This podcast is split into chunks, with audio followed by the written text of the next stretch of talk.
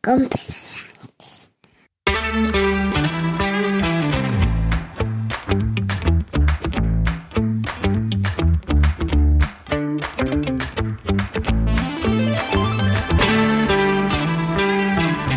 Buenos días, miércoles 22 de marzo de 2023, capítulo 951 de un podcast sobre mis cosas, que en el fondo son las tuyas.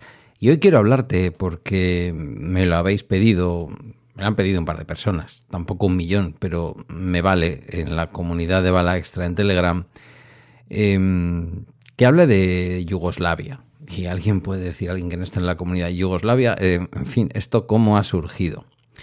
Mirad, en el año 1990 yo estaba cursando el último año de mi diplomatura, lo que entonces era diplomatura eh, de Trabajo Social en la Escuela Universitaria de Trabajo Social de Vitoria, una escuela del Obispado de Vitoria ya adscrita en aquel momento a la Universidad del País Vasco. Em, teníamos que hacer el viaje de estudios. Acabábamos en el año 90, como así fue. Yo acabé en junio del 90 y nada, luego 10 días después, enseguida, estaba trabajando con lo que el viaje de estudios, como suele ocurrir a veces en, los cursos universitarios, no lo aplazamos para el verano, lo hicimos en Semana Santa. Eh, era la Semana Santa de 1990. Apenas unos seis, ocho meses después, eh, aproximadamente, estaba estallando definitivamente un conflicto que ya estaba larvado por debajo eh, o larvándose por debajo, eh, cuando decidimos definitivamente hacer el viaje, tuvimos dudas, lo sometimos a votación, ya había habido actos violentos, pero queríamos, la verdad es que queríamos visitar eh, Yugoslavia, la Yugoslavia que aparecía en nuestros manuales de servicios sociales comparados. Yugoslavia o el modelo yugoslavo de servicios sociales Em, se había desarrollado o se había venido llevando a cabo eh, evidentemente en el contexto de un país eh, de socialista, de un país comunista, podríamos decir, aunque no alineado. Joseph Broz Tito, quien fuera su presidente, algunos lo calificarían de dictador, democracia no había, desde luego, pero no había una democracia liberal, pero aquello tampoco era la aquello tampoco era exactamente la Unión Soviética, ¿vale? Em, no digo que hubiera libertad y no digo que el, sistema político, no voy a defender el sistema político que ya existía, aunque sí voy a defender eh, lo que algunas de las políticas que aquel sistema político llevó a cabo eh, y, produjeron, pues, eh, ya, digo, lo que lo que viene a ser figurar en uno de los libros, no voy a acordar del título, pero uno de los libros emblema de aquella época en que yo estudiaba, emblema de los servicios sociales comparados, que era algo así como, sí, los servicios sociales comparados. No sé si había un título mucho más, eh, mucho más eh, rebuscado que todo eso. El modelo yugoslavo junto con el modelo eh, galés, quizás escocés, no me acuerdo, y alguno otro, eran los modelos que dábamos en, en aquella asignatura o parte de una asignatura. Ahora no me, no me animaría a decir que era una asignatura completa. estoy hablando de una época en que no estaba Bolonia. Las asignaturas duraban un año y a veces duraban la carrera entera. No había semestres ni había aquello de, bueno, hemos dado ahora servicios sociales comparados y luego daremos no sé qué. Igual dentro de alguna de las asignaturas de servicios sociales, 1, 2 y 3, que eran los tres años, pues había como algún cuatrimestre en el que comparábamos los servicios sociales a nivel internacional. Eh, era un modelo de éxito. El modelo tenía un poco como características pues unos servicios sociales universales que en aquella época no eran ni mucho menos después de la Segunda Guerra Mundial, no eran ni mucho menos la pauta, universales, gratuitos eh, y que conllevaban por así decirlo, una especie de acuerdo global de trabajo en torno a la educación, a la atención médica, a la vivienda y, otro tipo de servicios básicos. Recuerdo perfectamente que decidimos finalmente ir. Eh, no hubo demasiada oposición, no creáis que hubo demasiado debate. los trabajadores y trabajadoras, sobre todo trabajadoras sociales, porque en aquella clase, eh, aunque el primer día yo estuviera solo y el resto fueran mujeres, mm, después terminamos la carrera yo creo que por lo menos cuatro chicos o cinco quizás. Estoy hablando de una clase de 44, 43, 45 personas por ahí. Y me acuerdo perfectamente del silencio en Zagreb. Me acuerdo perfectamente del silencio en la capital de Croacia. Croacia hace en los Balcanes algo parecido a lo que hace Chile, mucho más en pequeñito, evidentemente, a lo largo de la costa dálmata, puede ser, eh, que es prácticamente empezar en la frontera con Italia, eh, entrando desde Trieste a Rijeka, y bajando por toda una costa que yo os recomiendo encarecidamente. Creo que es el paraíso de las autocas, de las roulottes y de este tipo de cosas. Em, se llega relativamente bien, hay que atravesar Francia, hay que atravesar el norte de Italia, que tampoco es tan extenso. Italia es eh, larga si se baja hacia la bota, pero si se atraviesa la parte de arriba de la bota es cortita. Y ya está, estamos eh, abandonando Trieste, entrando por Rijeka, y bajando por la costa. Em, hicimos parada eh, y fonda en Zagreb, como no, y ya digo, fue una noche muy bonita. Yo diría que era la noche del domingo de Pascua. Mm, estaba aquello. Eh, yo, yo, diría, diría, igual me equivoco, que Croacia es más católica. Posiblemente, posiblemente no, Serbia es completamente eh, como se dice, ortodoxa, cristiana ortodoxa, pero yo diría, diría que Croacia es católica, porque Zagreb estaba aquel día con un silencio sepulcral. Mm, yo, insisto, diría que era el domingo de resurrección por la tarde. Estábamos en la plaza de Zagreb. Hacía frío, no hacía precisamente calor. Y aquello eh, era muy llamativo, solo se escuchaban los tranvías, unos tranvías en donde uno entraba y en una especie de globo transparente eh, que estaba puesto sobre una especie de pivote en el suelo del tranvía, echabas allí lo que costaba el tranvía y ya está, no había billetes, no había nada, se funcionaba con la confianza de que la gente pues eh, deja lo que tiene que dejar. Me traigo o me traje el recuerdo de, Split, me traje el recuerdo de la propia Zagreb, pero sobre todo me traje el recuerdo imborrable que era como el fin o la etapa más lejana de nuestro viaje de una ciudad costera que yo os animo a que visitéis, Dubrovnik. Eh, Dubrovnik es eh, una cosa maravillosa. Yo no sé si no sé si en el Mediterráneo son demasiadas ciudades bonitas, hay muchas, pero Dubrovnik tenía algo especial. Algo especial que a mí en los telediarios, después viendo la guerra, apenas ya digo unos meses después de haber estado allí, me hacía llorar cada vez y cada vez que veía los bombardeos sobre Dubrovnik que empezaron nada más empezar la guerra en 1991. Igual que al año siguiente enseguida otra ciudad que me impresionó muchísimo, lo que es hoy en día, y en aquel entonces también, la capital de Bosnia-Herzegovina. Digo en aquella época también porque mm, Yugoslavia era una especie de confederación o de federación de naciones que estaban agrupadas. Eh, y que tenían su, propia mm, legislación y sus propios medios de participación política dentro de lo que era un sistema socialista, de, socialismo real, de comunismo, de, Estado comunista, en donde, en fin, la democracia liberal de lo de ir a votar, pues por lo que sea, no se llevaba.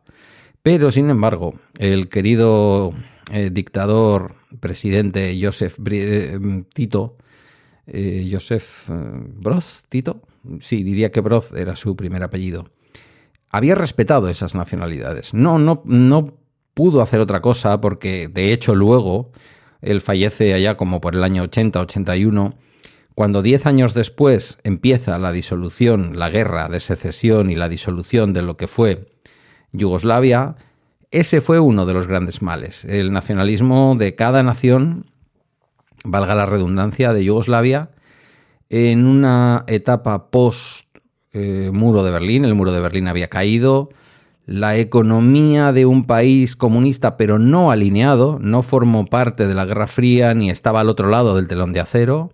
Era uno de los países que lideraban eh, lo que se llamaba entonces la Organización de Países No Alineados, que no estaban ni del lado soviético ni del lado mm, estadounidense, más allá ahora de que fuera o no una dictadura, ¿eh? y, aunque era un sistema comunista, un sistema de socialismo real, allí no había telón de acero, ni estaban al otro lado, ni estaban con los soviéticos, pero la realidad es que la caída del muro a Yugoslavia no le sentó bien.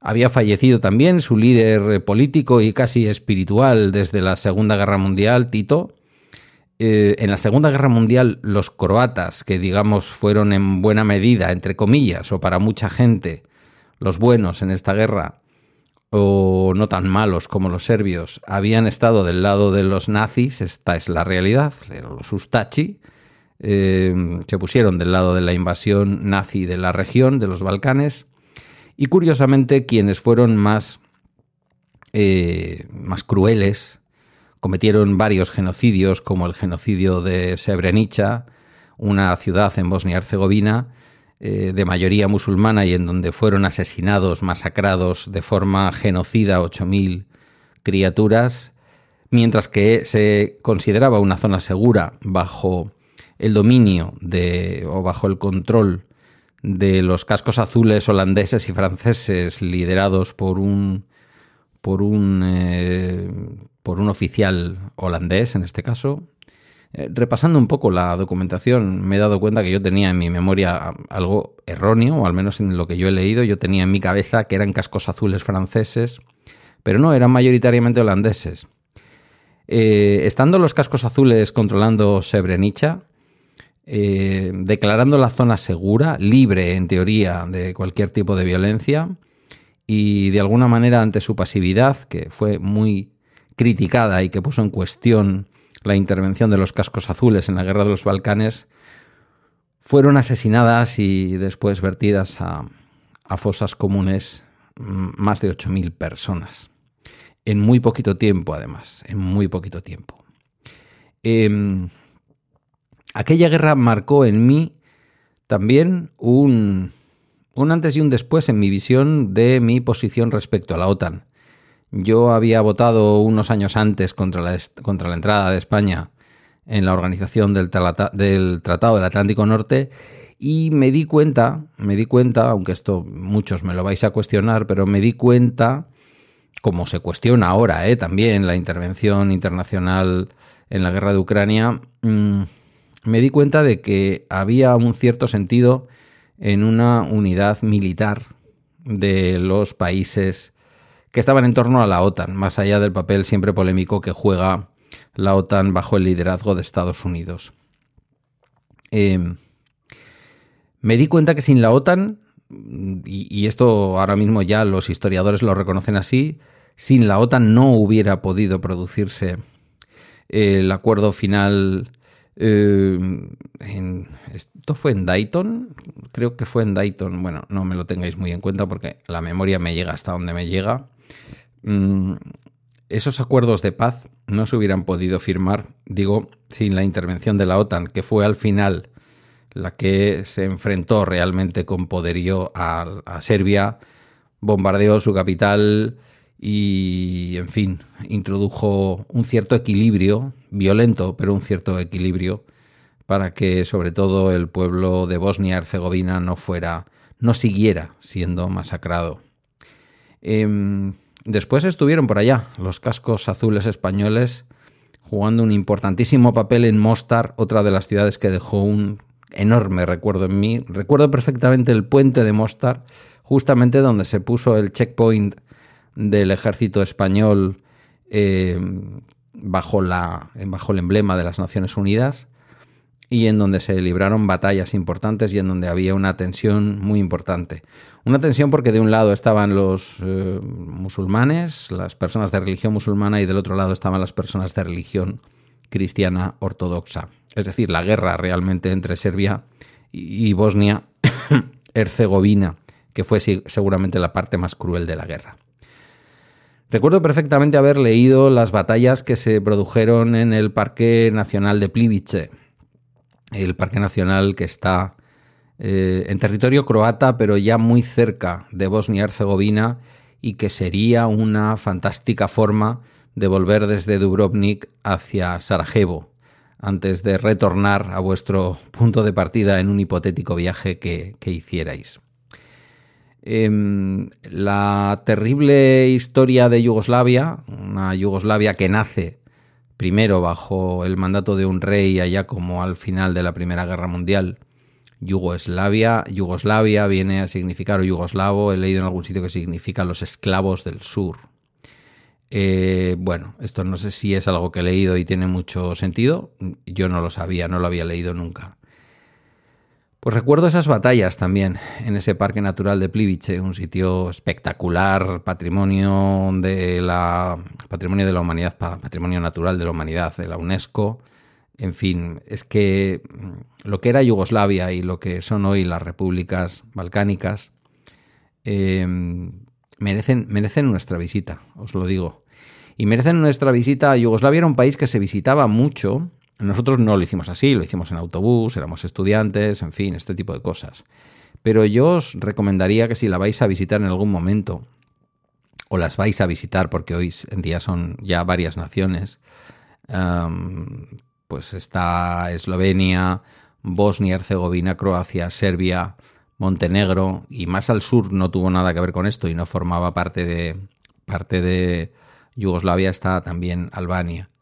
Em, toda la costa es maravillosa, hay un montón de islitas eh, que van alargándose a lo largo de esa costa y el interior también. Ese interior que, como digo, yo haría un viaje pues eh, entrando por desde Trieste a Rijeka, bajando hacia Split, un puerto también croata, en el Mediterráneo, con Italia enfrente, digamos, para hacernos una idea. Mm, bajaría hasta Dubrovnik y una vez pasados varios días en Dubrovnik, en sus playas, playas además de tradición naturista, algunas de ellas, em, subiría nuevamente hacia el Parque Natural de Plivice y, posiblemente, ya digo, el último lugar que visitaría dentro del territorio de lo que son las eh, repúblicas de lo que fue la antigua Yugoslavia sería la ciudad de Sarajevo.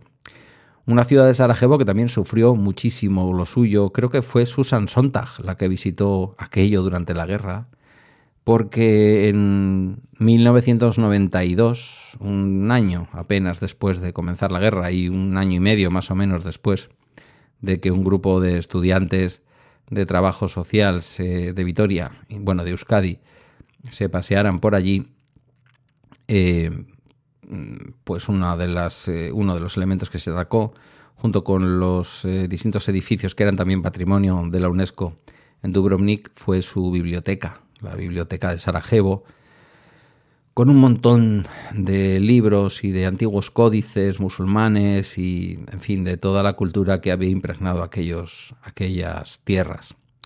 Fue también muy doloroso, muy, muy doloroso ver cómo ardía aquella ciudad, como ardía aquella biblioteca y todo lo que se perdió en aquella biblioteca. Yo no sé por qué la guerra, además de acabar con la vida de las personas, acaba también o intenta siempre acabar con su cultura y con su memoria. Pero esto es así, es, es la guerra. Hoy me resulta curioso y perdonadme que acabe con una frivolidad para no acabar este episodio sobre un país y hablo de Yugoslavia, sigo hablando de Yugoslavia porque para mí era un y yo era un poco mitómano de Yugoslavia. Me gustaban hasta los yugos, que eran unos coches horribles que debían de ser una especie de eh, em, involución, que no evolución, involución de, la de los Fiat, diría yo. O sin más, o una copia barata, no lo sé. Em, digo que quiero acabar con algo frívolo y es mm, el hecho de que después, ahora, cuando vemos Eurovisión, aquellos países que se estuvieron matando entre ellos, aquellas naciones que fueron hermanos y que después fueron hermanos matándose y que hoy creo que vuelven en buena medida a ser hermanos, se votan masivamente unos a otros. Quiero decir que Croacia le da votos a Bosnia-Herzegovina, Bosnia-Herzegovina le da votos a Serbia, Serbia le da votos a Croacia y Eslovenia está por ahí también al norte. Eh, de hecho, he hablado de Rijeka. Yo no sé si Rijeka es eh, Croacia, juraría que es, eh, que es Eslovenia. En fin, que me habíais pedido esto, me he alargado un poco, he llegado a los 20 minutos, ya me podéis disculpar, pero Yugoslavia me apasiona y aunque hace pues 90, 2000, mm, hace 30 años, 30 y 33 años que estuve allí, es un país que nunca olvido, es un país que cuando me jubile quiero volver a visitar, pero al estilo antiguo, es decir, tirando de coche y andando sus, carreteras y sus ciudades y es un viaje que os recomiendo. No tiene por qué hacerse en autocar, ni tiene por qué hacerse en roulotte, ni, ni en coche. Hay maravillosas formas de verlo, pero lo que iba a decir es que había una forma muy habitual en aquella época de visitar Yugoslavia y era coger un vuelo, bajarte en Dubrovnik o bajarte en Zagreb y alquilar un yugo y recorrer Yugoslavia en coche. Hasta aquí este episodio medio riguroso con lo que pasó en la guerra, que tampoco del todo, medio riguroso con algo de la historia de Yugoslavia y sobre todo muy muy apasionado de lo que aquel país fue y de lo que hoy son las naciones que guardan el legado y la memoria de lo que aquel país fue. Hasta aquí este episodio de Bala Extra de hoy dedicado a la antigua Yugoslavia. Agradezco tus comentarios o mensajes en la comunidad de Telegram y a través de balaextra.com, donde están mis redes y mis medios de contacto. Gracias por tu escucha y hasta mañana jueves.